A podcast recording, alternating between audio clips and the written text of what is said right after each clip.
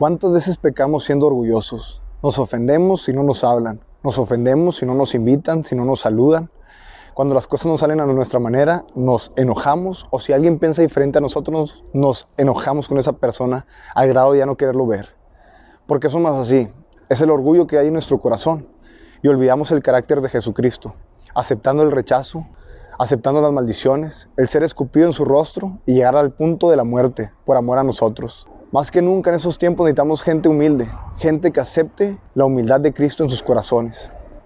Yo creo de todo corazón que la humildad es como dice el libro, esa insignia de todo cristiano. La humildad muestra el verdadero carácter de, Cristo y el amor verdadero. La humildad muestra la paciencia para con otros. Y Dios quiere formar eso en nuestros corazones. En un mundo en el que todo va deprisa, en el que todo es rápido, en el que queremos las cosas rápido y a nuestra manera, la humildad nos muestra el verdadero carácter de Cristo. Dios quiere que hoy cambiemos y aceptemos su manera de ser. Dios quiere que mostremos esa humildad y ese amor a otros.